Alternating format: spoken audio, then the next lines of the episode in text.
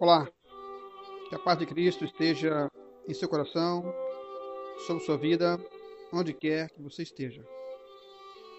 Bem-vindo aqui a mais um áudio de podcast do canal Logos da Vida. Esse canal que está acessível aí para você através desse link, a plataforma Anchor ou também a plataforma Spotify. Nossa proposta aqui é discorrermos sobre o assunto teológico da trindade econômica e a trindade imanente. Eu convido você a adentrar lá no canal e fazer o upload da introdução do áudio introdução à trindade econômica ou à trindade ontológica para você se inteirar de qual é a proposta desses áudios que estamos editando dentro desse assunto tão relevante, tão sensível, pertencente aí aos fundamentos da fé cristã e também à teologia metafísica, que é a Trindade Santa, a Trindade Divina. Depois você baixa lá para você também ouvir os áudios sequentes, que são pais apologistas, eh, pais apostólicos, depois pais apologistas, e já entrando no segundo episódio com os escritos da patrística. Nossa proposta é discorrermos aí sobre os conceitos é, evocados, ensinados pelos pais pré-nicenos, do período pré-niceno, a respeito da divindade. Porque aquilo que foi é, proclamado e decretado em forma de dogmas nos concílios sequentes os concílios, como o concílio de Niceia, por exemplo, foi o primeiro, eles foram conceitos que foram aí elaborados, formulados, cobertos na Escritura Sagrada ao longo dos primeiros séculos da, da era cristã. Conceitos esses que formaram aí, formaram aí a base sólida de todo o ensino ortodoxo herdado pela tradição cristã. E o principal dele desses ensinos é o conceito de uma divindade triuna. Louvado seja Deus. Nossa proposta é essa para você, acompanhar esses áudios. Vamos adentrar aí. Esse aqui é só um de introdução, onde vamos adentrar aí já no terceiro episódio, lançando aí mais uma camada de entendimento sobre a divindade do Logos, a pré-existência do Logos e a geração do Logos no ser da divindade. Venha conosco nessa Odisseia. Entre pela fé. Tenha paciência. Faça o upload do, do áudio. Escute aí no seu celular, no seu fone de ouvido. Deus vai estar abrindo sua mente e te abençoando grandemente por nos acompanhar. Deus te abençoe em nome de Jesus.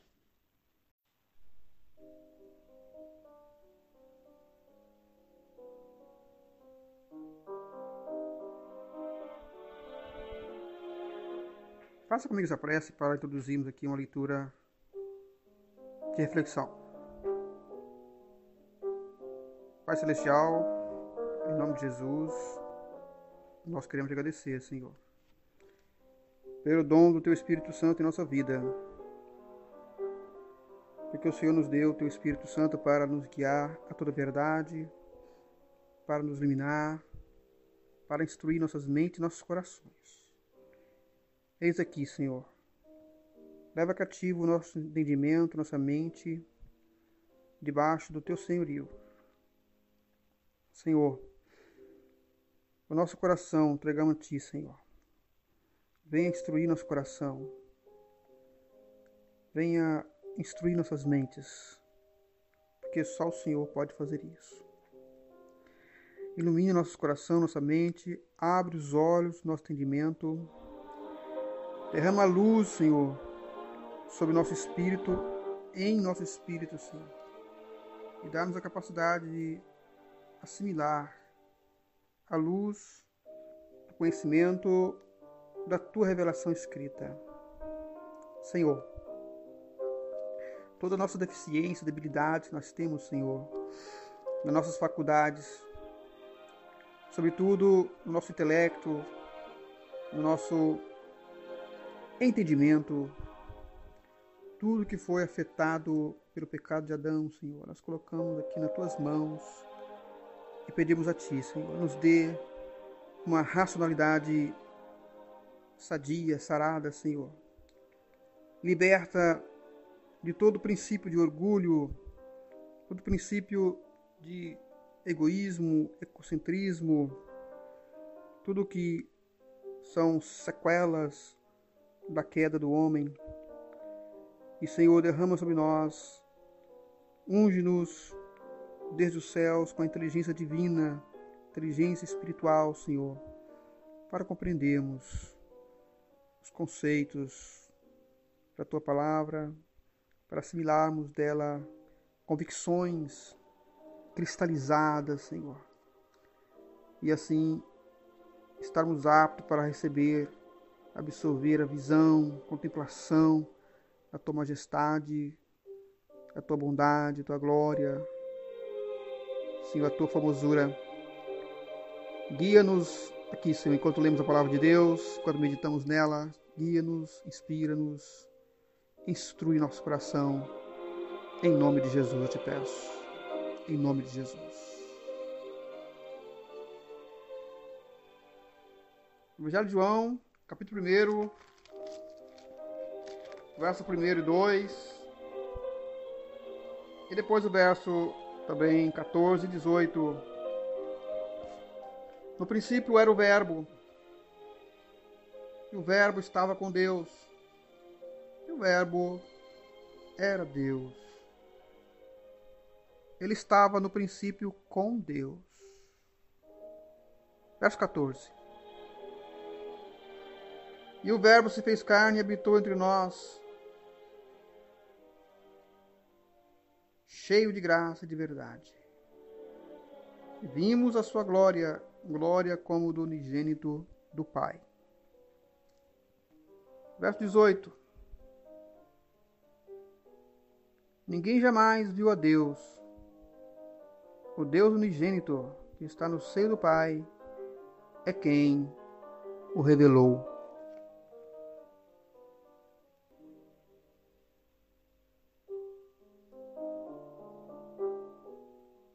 Queremos nesse terceiro episódio lançar aí mais uma camada de entendimento, compreensão sobre essas três bases essenciais para a compreensão da divindade revelada na Escritura, que é a divindade do Logos, a pré-existência do Logos e a geração eterna do Logos divino no seio da divindade. No episódio passado, nós lemos aí alguns textos da Antiga Aliança que os pais pré-nicenos eles evocaram os seus escritos quando eles estavam combatendo ali as heresias de Ário e os seus seguidores a respeito da divindade da pessoa de Cristo, da sua seu status junto ao Pai e também da sua geração eterna no seio do Pai. Por que é tão essencial esse tema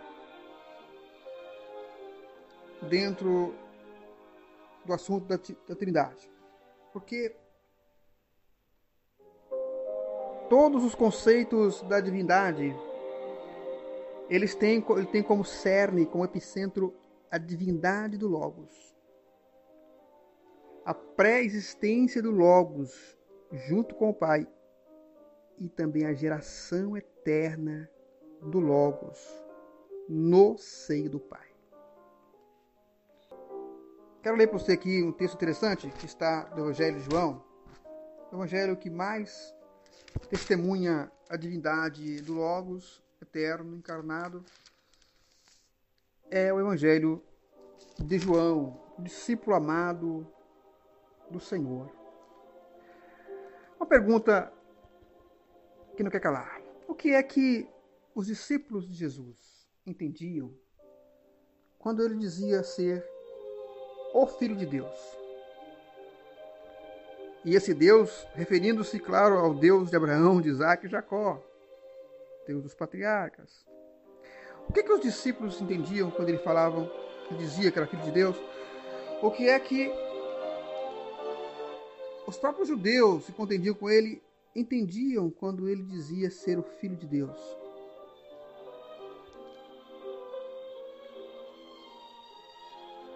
Vejamos aqui essa passagem interessante, onde nos dá aqui uma evidência fortíssima de qual era a compreensão deles quando ouviam Jesus dizer que era filho de Deus. Ele era filho do Pai. E esse Pai era o Pai dos patriarcas. Aliás, era o Deus dos patriarcas. Nós vemos aqui no Evangelho de João, capítulo, capítulo 10, versículo 29 a seguir. Jesus dizendo assim: Aquilo que meu Pai me deu é maior do que tudo, e da mão do Pai ninguém pode arrebatar. Eu e o Pai somos um. Versículo 30. Evangelho João, capítulo 10, versículo 30. Eu e o Pai somos um. E o texto continua, verso 31. Novamente pegaram os judeus em pedras para lhe atirar. Disse-lhes Jesus, disse-lhes Jesus: tenho-vos mostrado muitas obras boas da parte do Pai. Por qual delas me apedrejais?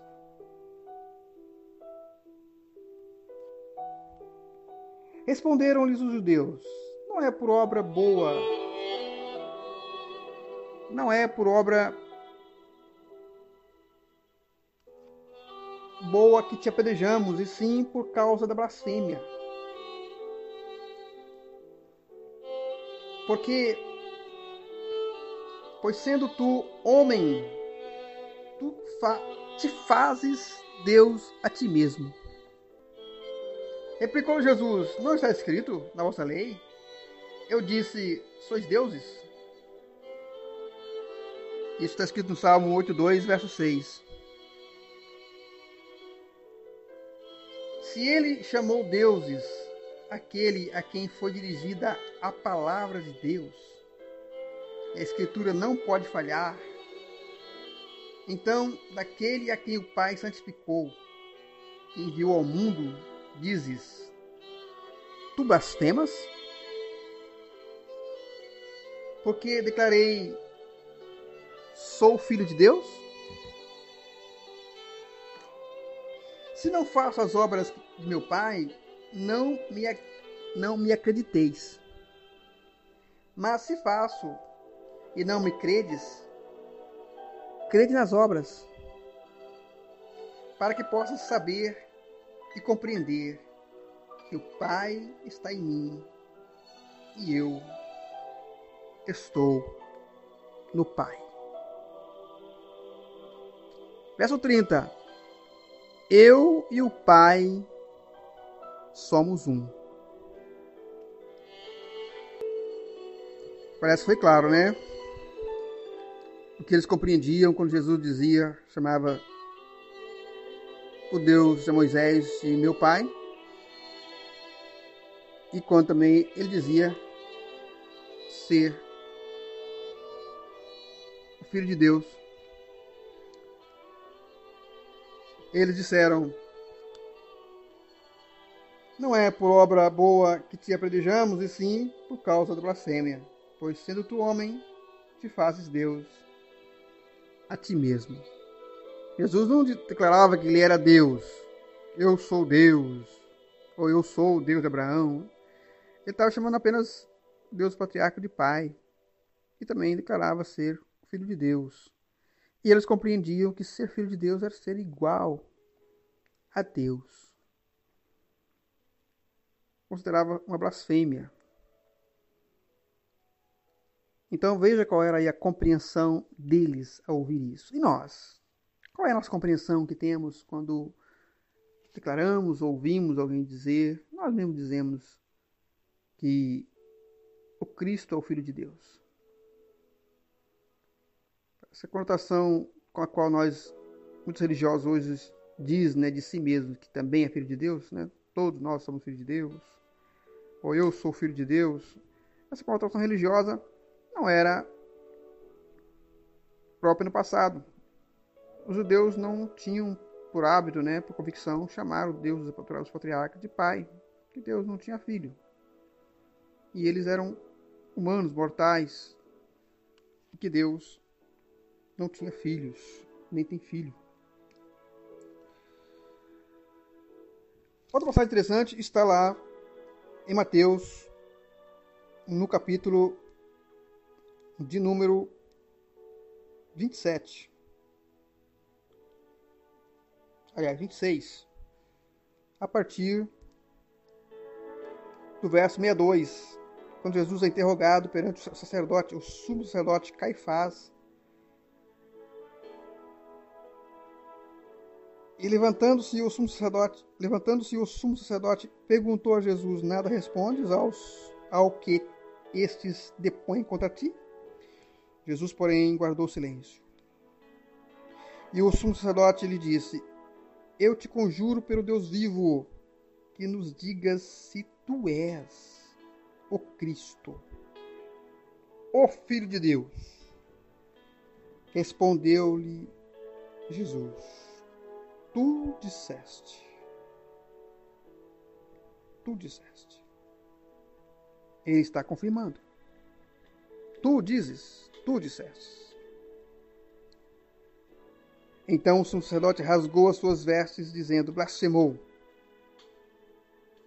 Que necessidade mais temos de testemunhas? Eis que ouvimos, ouvistes agora a blasfêmia.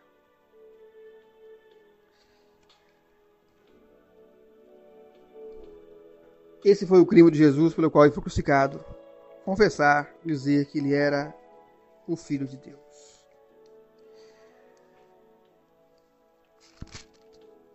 Quando Jesus disse para os discípulos, para aqueles, aqueles judeus contendeiros com ele, né? Eu e o Pai somos um, ele usou um termo grego bem comum, que é a palavrinha ren,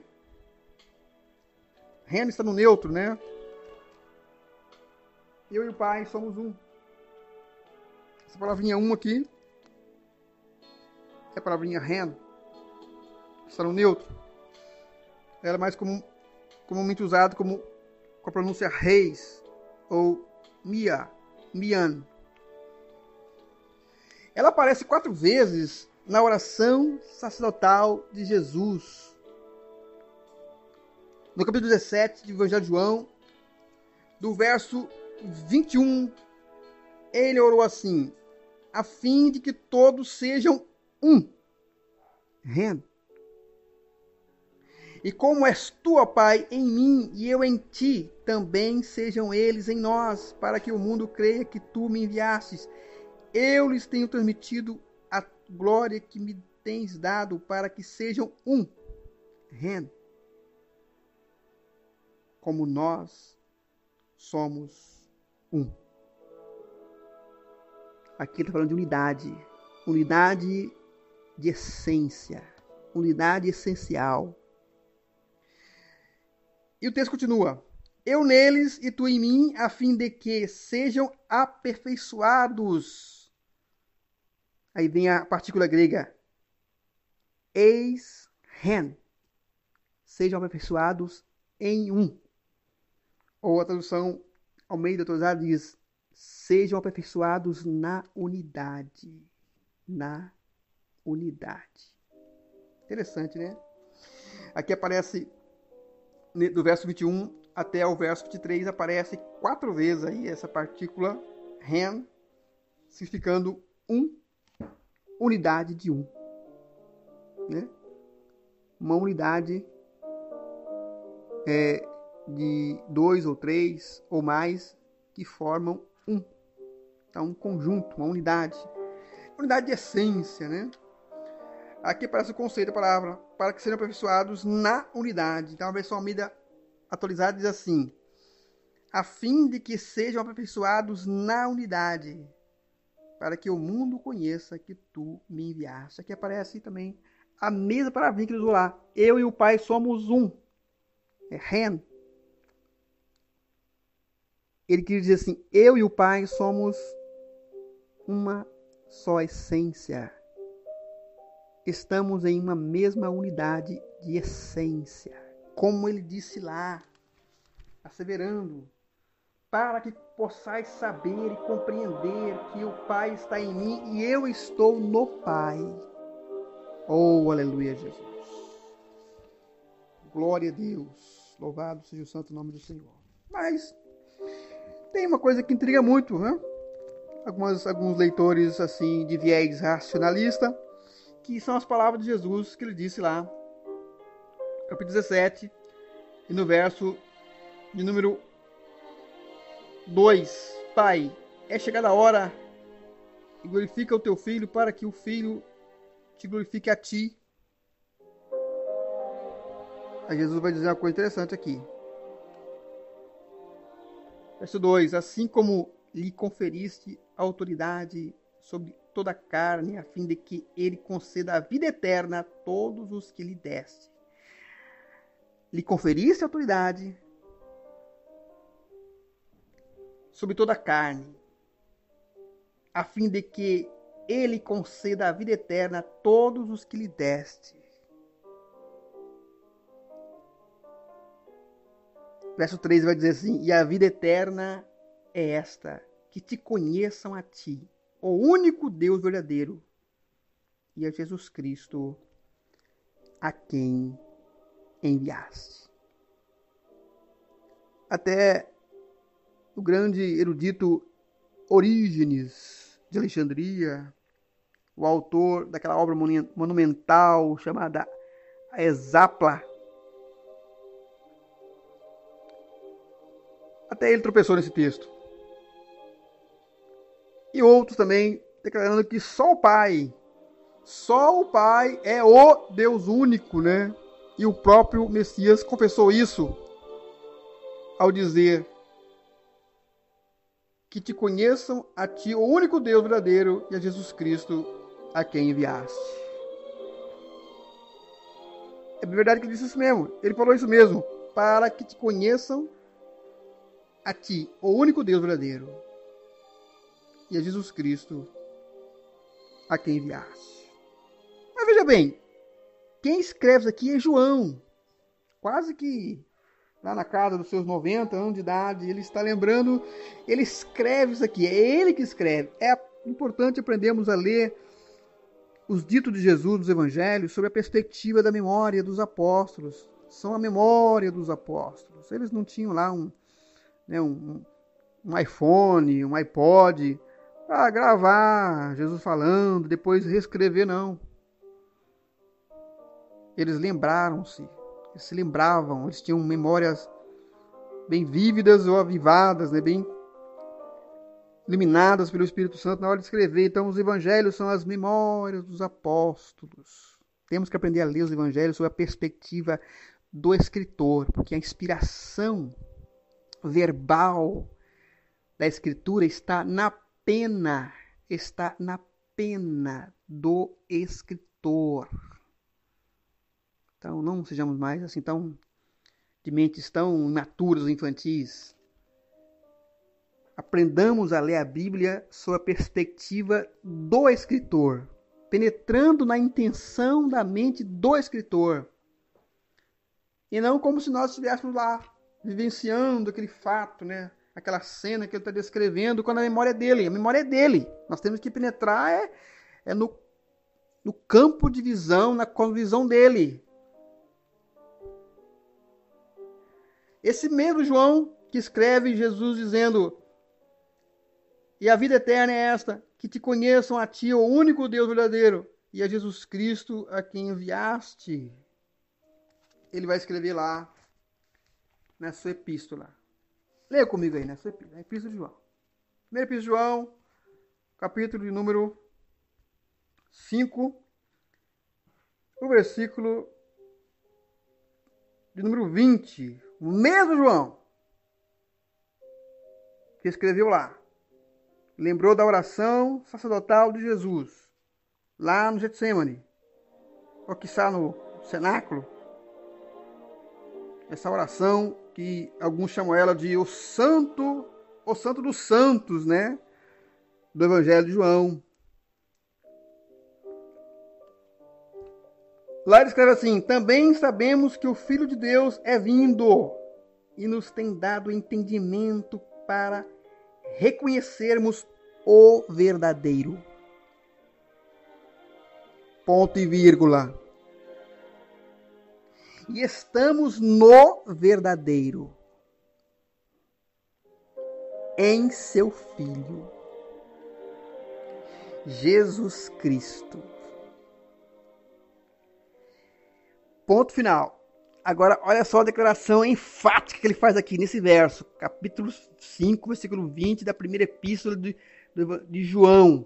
Epístola de João 5 e 20. O mesmo autor do Evangelho de João, que mais testemunha a divindade de Cristo, do Cristo pré-encarnado, do Cristo encarnado. Aqui diz assim: E este é o verdadeiro Deus e a vida eterna. O que é que ele disse antes mesmo? O que, é que ele falou antes? Ele diz: O Filho de Deus é vindo e nos tem dado entendimento para reconhecermos o verdadeiro. E estamos no verdadeiro, vírgula, em seu Filho. Jesus Cristo. Este é, este quem? Este é, este quem? Este é o verdadeiro Deus e a vida eterna. Aqui, esse este aqui é rutos.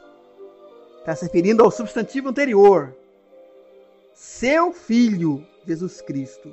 Até porque o verdadeiro lá é advérbio. Então, quando Jesus fala do único Deus verdadeiro, ele também, ele faz parte da essência desse único Deus verdadeiro.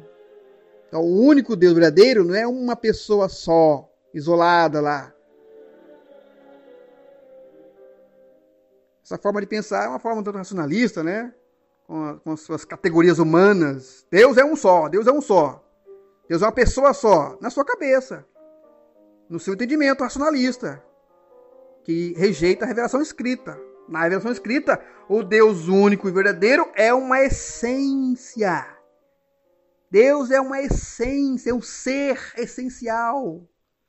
Não é um indivíduo, uma pessoa como você e eu, limitado no tempo, no espaço. Não, meu querido. A divindade é uma essência. Uma mente, três centros de consciência.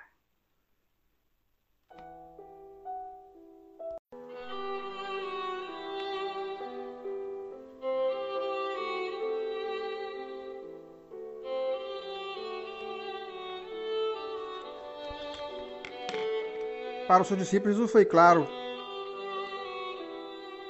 em falar sobre a sua relação,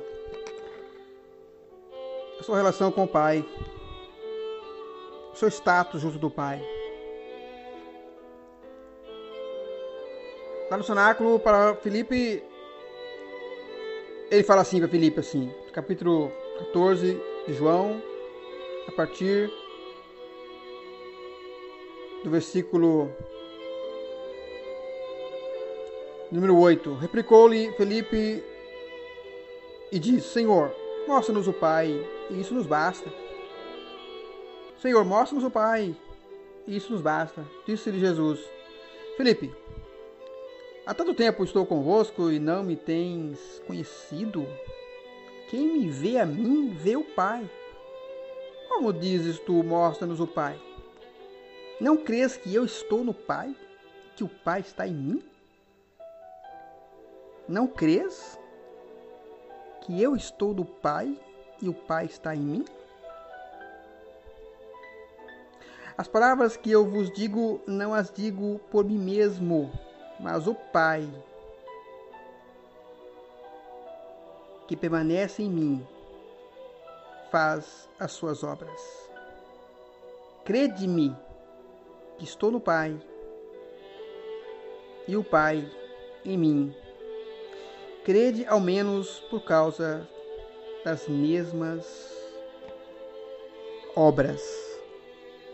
O Cristo está no Pai e o Pai se revela por meio dele. Daí a importância essencial de compreender a natureza do Logos,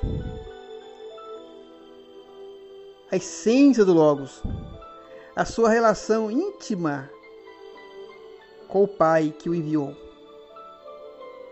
É no Logos que nós temos ali a revelação, né, a expressão de toda a divindade. É nele. O resto é só impressão digital.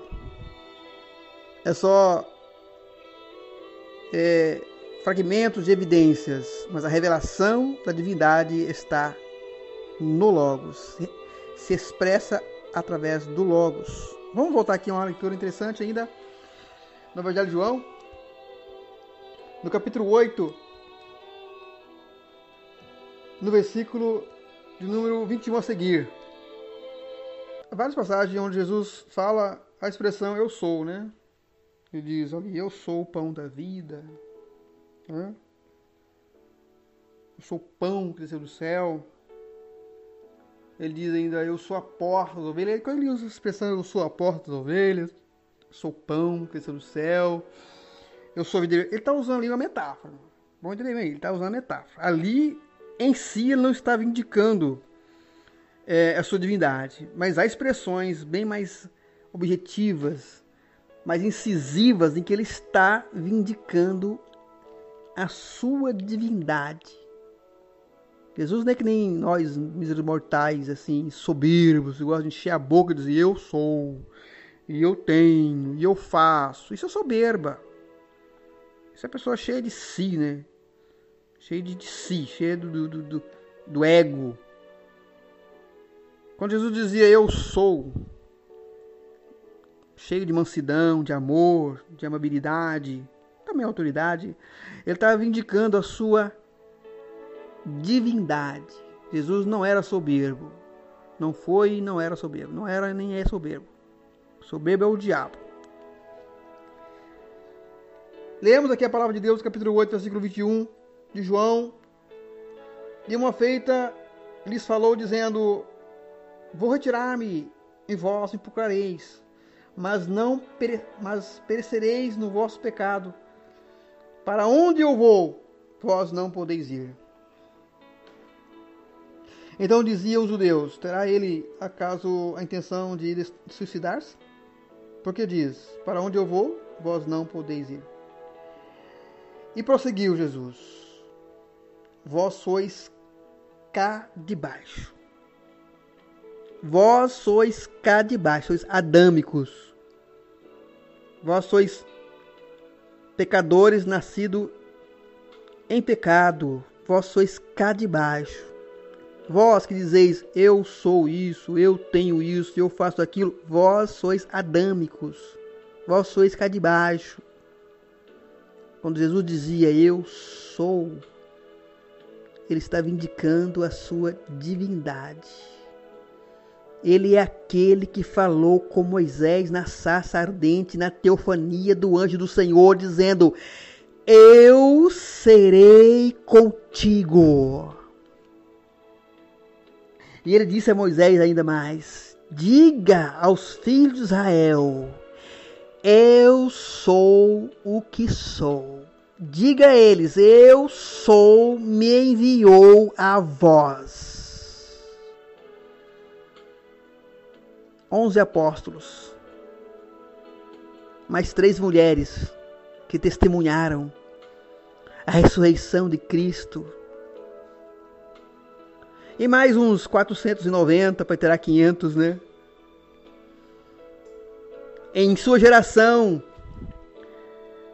viraram um império, o maior império da história, o império mais cruel, mais sanguinário, mais violento, mais terrível da história, o Império Romano, aqueles que testemunharam a ressurreição de Cristo viraram um império de ponta cabeça, porque eles receberam uma chamada, um chamado, uma comissão do eu sou. E aqui diz o texto sagrado assim: E prosseguiu Jesus: Vós sois cá de baixo, eu sou lá de cima. Vós sois deste mundo, eu deste mundo não sou. Oh, aleluia, Jesus. Por isso eu vos disse que morrereis nos vossos pecados, porque se não credes, porque se não credes que eu sou, morrereis nos vossos pecados. Será que é importante? Será que é essencial? É vital? Todo pecador não só receber Jesus como Salvador, como Senhor da sua vida, mas confessar, reconhecer que Ele é o Filho de Deus, que Ele é divino, Ele é o divino Filho de Deus. Para os pais apostólicos e apologistas, era sim essencial. Está lá na confissão deles. Na confissão do credo de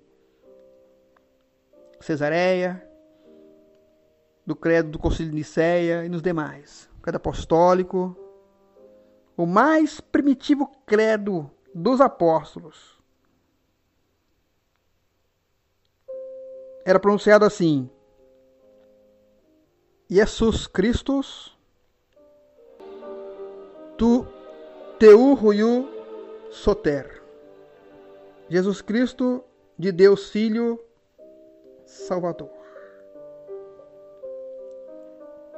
Este é o mais primitivo credo da história dos apóstolos. E que era simbolizado por um peixe. O desenho de um peixe. Um simples desenho de um peixe. Cujo peixe simbolizava, representava a ressurreição. A ressurreição daquele que disse: Eu sou. Oh, aleluia, Jesus. Em verdade vos digo que se não credes que eu sou, morrereis nos vossos pecados. Essa aqui é a sétima menção no Evangelho de João da expressão de Jesus que ele disse: Eu sou. Mais adiante aqui, ainda tem mais uma citação dele, onde vai dizer assim: Eles, porém, não atinaram que lhes falava do Pai. Disse-lhe, pois, Jesus: Quando levantardes o filho do homem, então sabereis que eu sou. Quando levantardes da terra o filho do homem, então sabereis que eu sou.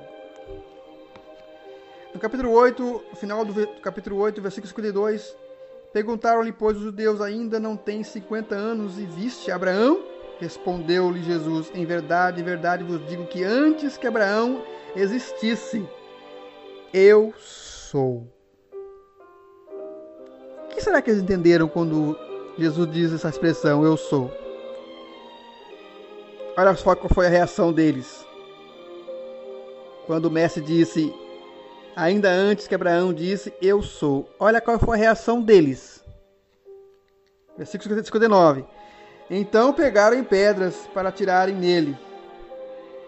Pegaram em pedras para tirarem nele. O que será que eles entenderam quando Jesus disse: Eu sou? Será que eles entenderam o mesmo que entendem esses professores de hebraico e aramaico? Que inescrupulosamente negam a divindade de Jesus Cristo,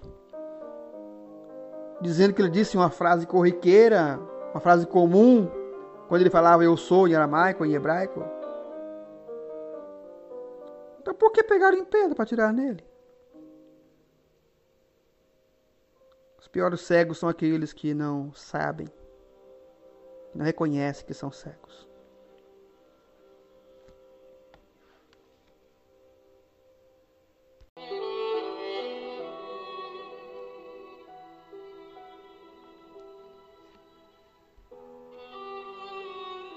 Quero recapitular aqui mais uma leitura. Evangelho de João, capítulo 8, verso 28. Quando Jesus havia dito ali já pela oitava vez, usando a expressão eu sou. Ele falou assim: Disse-lhe, pois, Jesus: Quando levantardes o Filho do Homem, então sabereis que eu sou e que nada faço por mim mesmo, mas falo como o Pai me ensinou. Aqui aparece o verbo levantar, né? Levantar. Esse verbo aqui é o mesmo que aparece lá no Evangelho de João, capítulo 3, verso 14. E assim como Moisés levantou a serpente no deserto, assim importa que o filho do homem seja levantado da terra. Também no capítulo 12, capítulo 12 aparece também esse verso onde Jesus diz assim: E eu, quando for levantado da terra, todos atrairei a mim. A mim mesmo. Capítulo 12, verso 32. E eu, quando for levantado da terra, todos atrairei a mim mesmo. E João continua dizendo assim: Isto dizia ele, significando de que gênero de morte estava para morrer. Então esse verbo levantar aparece aí quatro vezes no Evangelho de João. Dentre elas, todas elas se referindo à crucificação de Jesus Cristo. E aqui ele falou assim: Quando levantares o Filho do Homem, então sabereis que eu sou e que nada faço por mim mesmo, mas falo como o Pai me ensinou. Interessante, né? Em que, que a crucificação de Jesus Cristo é, revelou, de certa forma, ou evidenciou a sua divindade? O que nós cremos e aprendemos é que a ressurreição, a ressurreição, sim, do Filho de Deus, é, sim, é que autenticou, né? Podemos dizer, confirmou o seu testemunho que ele deu de si mesmo quando ele disse que era filho de Deus. Assim como está escrito lá em Romanos, capítulo 1, verso, verso 4, que ele foi declarado filho de Deus em poder pela ressurreição dos mortos. Vamos ler lá. É, Romanos 1, versículo de número 4. Ele foi designado Filho de Deus com poder. Segundo o Espírito de Santidade, pela ressurreição dos mortos, a saber, Jesus Cristo nosso Senhor. Então a ressurreição de Cristo confirmou, foi uma confirmação do Pai de que ele era seu filho e que não ficaria detido pela morte. Mas aqui ele fala: quando levantardes o filho do homem, então sabereis que eu sou e que não falo que não faço por mim mesmo, mas falo como o Pai me ensinou. Em que, que a crucificação de Jesus, de certa forma, é, evidenciou ou revelou a sua divindade. Então vejamos. Segundo o relato de João, o evangelista, a sua crucificação tem um relato interessante tem um detalhe interessante da sua crucificação que os demais evangelistas não contam. Leamos lá, capítulo 19, versículo de número 17. tomaram, tomaram eles, pois, a Jesus, e ele próprio, carregando a sua cruz, saiu para o lugar chamado Calvário, Gólgota em hebraico, onde o crucificaram. E com ele outros dois, um de cada lado e Jesus no meio. Agora vem a parte importante.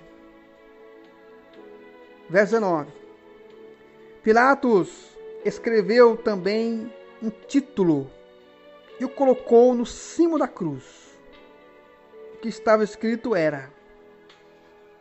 Então, conforme o costume da época, conforme as regras jurídicas da época, o condenado levava ao pescoço uma tabuleta de madeira com a inscrição ali da sua do seu crime. Qual era o seu crime? Cada um dos que foram levados com Jesus levaram sua tabuleta no pescoço. Mas como não havia crime a imputar a Jesus Cristo, Pilatos mandou escrever aqui duas sentenças bem irônicas, bem sarcásticas, como um recurso aqui né, de, de intimidação ou terror psicológico para os judeus. Como que dizendo, olha só, o que faremos com vocês se vocês ousarem se rebelar contra nós. Então ele mandou escrever lá. O tabelário, que era o escrivão, escreveu lá essas duas sentenças segundo a ordem de Pilatos. Pilatos mandou escrever lá. Escreve aí. Jesus Nazareno, o rei dos judeus. Isso porque ele é identificado como Jesus o Nazareno, devido à sua, sua, sua origem, sua naturalidade, que era a cidade de Nazaré. E também Pilatos mandou colocar lá o rei dos judeus, porque ele confessou ser o rei dos judeus.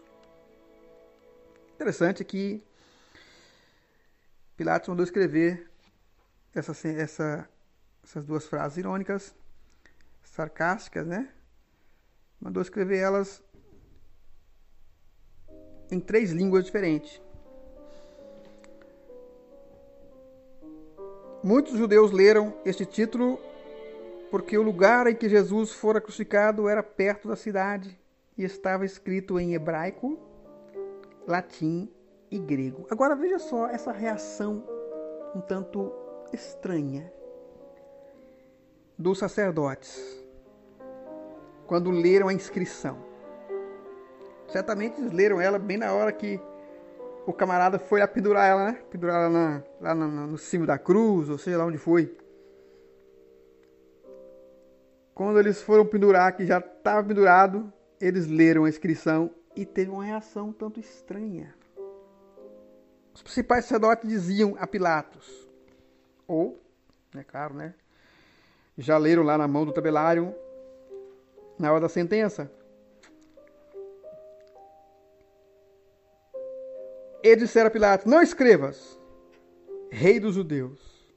E sim, que ele disse: Sou o Rei dos Judeus. Respondeu Pilatos: O que escrevi, escrevi. o que escrevi, escrevi. Essa sentença aqui, né, de Pilatos está no grego está expressa aí, pela repetição do mesmo verbo que se pronuncia assim: Rogegraftai, Gegraftai. O que escrevi está escrito, está feito não tem mais volta. Era uma sentença de forma verbalizada para os judeus. Mas essa reação aqui dos, dos, dos sacerdotes, elas têm uma explicação cultural. É porque a frase que Pilatos mandou escrever lá em latim, em grego, em hebraico. A ordem aqui está, mandou escrever em hebraico, em latim e em grego. Engraçado que ele não mandou escrever em aramaico, né? A língua do povo é aramaica, ele não mandou escrever em aramaico.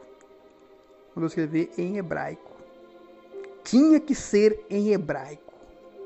A língua das escrituras.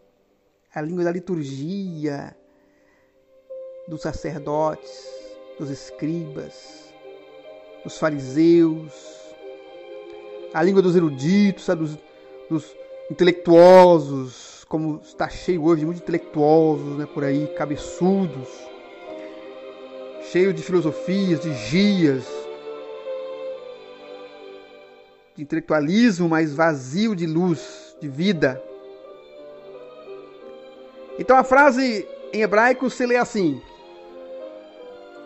Vamos, vamos primeiro para o latim. No latim se lê assim: Jesus Nazarenos Rex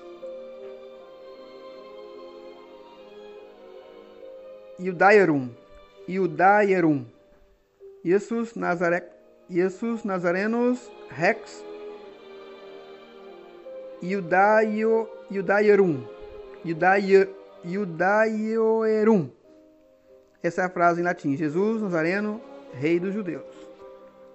No grego, exatamente é o grego uncial que ele escreveu, se pronuncia Jesus Ronazoraios, Jesus o Nazareno, Robasileus, o Rei, Tom e o Daion, dos judeus. Então, Jesus Nazareno, o Rei dos judeus. Mas na língua hebraica, a língua hebraica se pronuncia assim: Yeshua Hanosri, o Melech Hayehudim. Yeshua Hanosri. Jesus o Nazareno, o Melech. E rei. O Melech e rei. Hayehudim dos judeus. Aqui temos dois construtos, né? Primeiro, Yeshua Hanosri, Jesus o Nazareno. E depois, o construto o Meler Hayehudim se pronuncia e rei dos judeus. Mas o que incomodou eles, os sacerdotes, foi que nessa sentença, nesses dois construtos no hebraico ali, aparecia uma coisa que incomodava a consciência deles, que eram treinadas, né? as mentes deles eram treinadas, adaptadas às regras interpretativas dos, do mestre Hillel. O mestre Hillel ensinou lá uma arte interpretativa, entre muitas outras, que era a interpretação por acrônomo, ou seja, descobrir nas sentenças hebraicas acrônomos, né? Letras iniciais de palavras formando é, um acrônomo. Como nós conhecemos o acrônimo, é aquela, aquela junção das iniciais de palavras, né? Que você tem aí uma frase, uma sentença, né? O nome de um, uma associação, não é isso? Aí você, esse nome da associação, por extenso, é conhecido, mas é usado às vezes o acrônimo, que é a inicial de cada palavra que nomeia essa associação. E aí, esse acrônimo é formado pelas iniciais de cada palavra de uma sentença, de uma frase ou de um nome de um, uma associação, de um grupo. Então, eles tinham esse hábito. E na frase, nos dois construtos em hebraico, Yeshua Hanosri, o Meler Hayehudim, Hayehudim, lá aparece de forma providencial as iniciais do nome mais sagrado da Escritura Sagrada, o nome sagrado, o nome impronunciável por eles, o nome que eles já não pronunciavam mais desde lá dos anos 300 e pouco do Império grego macedônio, quando eles voltaram à Babilônia, é, cerca de três anos depois de voltar à Babilônia, eles não pronunciavam mais esse nome, substituíram o nome por Adonai, o nome que Deus revelou a Moisés lá no Monte Sinai, quando ele disse: Eu sou o que sou. Nas iniciais de Yeshua, Hanosri, o Meller, Hayehudim, aparece lá o tetagrama. Lá está o tetagrama. Nós sabemos disso por causa da sentença escrita em grego. Se você traduzir na língua grega, como é, está escrito nos evangelhos, né? João aqui, na língua grega se pronuncia Jesus Ronazoraios. Traduzir para o hebraico fica Yeshua Hanozri. E depois temos lá a outra sentença, Robazeleus Ton Yudaion que é outro construto. Se traduzir como construto, fica o Meler Ahayahudim. Então nós temos lá nessa sentença, Yeshua começa com Yod, Yud. Hanosri está com o artigo definido, começa com Re, então Yud, Re. A palavra Rei está prefixada com o Vav, não é só Meler, mas o Meler, que é E-Rei, então, nós temos lá Yud, Re, Yud na palavra Yeshua, o Re na palavra Hanosri, o Vav na palavra Umeler, então Yud, Re, Vav, e depois tem Ayehudim. Ayehudim, os judeus, os judeus, dos judeus. Está lá na tabuleta do tabelário a frase que Pilatos mandou escrever. Eles liam lá na sua superstição religiosa Yud Re Vav Re, o nome sagrado, o nome sagrado do divino Deus de Israel estava lá na tabuleta do, do título da inscrição que Pilatos mandou escrever. Esse era um sinal providencial de Deus de que eles estavam crucificando o divino Filho de Deus, o mesmo, aquele que se revelou nas teofanias da antiga aliança, e será o próximo comentário do próximo, do próximo áudio que virá a seguir, episódio 3.1.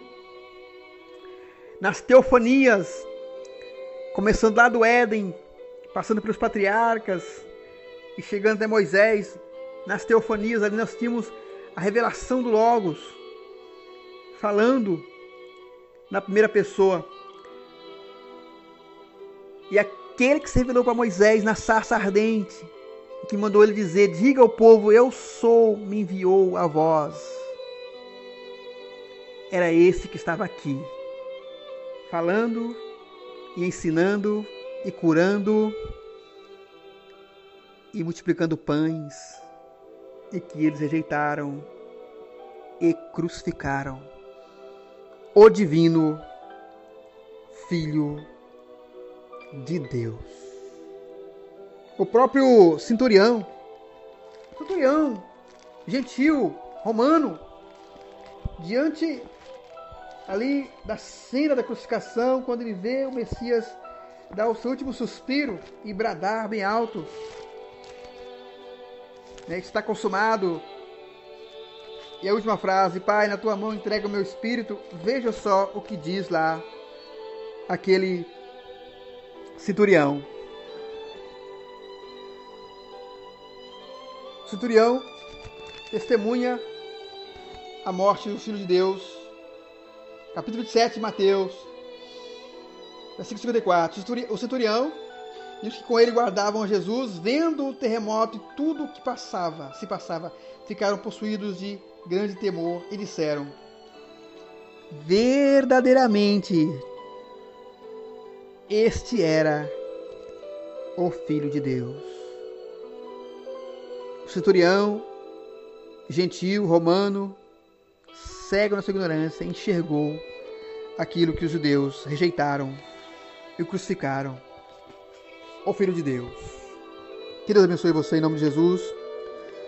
Até o próximo áudio, vamos estar falando sobre as teofanias do Logos na Antiga Aliança e a importância de se entender lá a intenção da mente de João, no capítulo 1 e verso 1 do seu prólogo do Evangelho.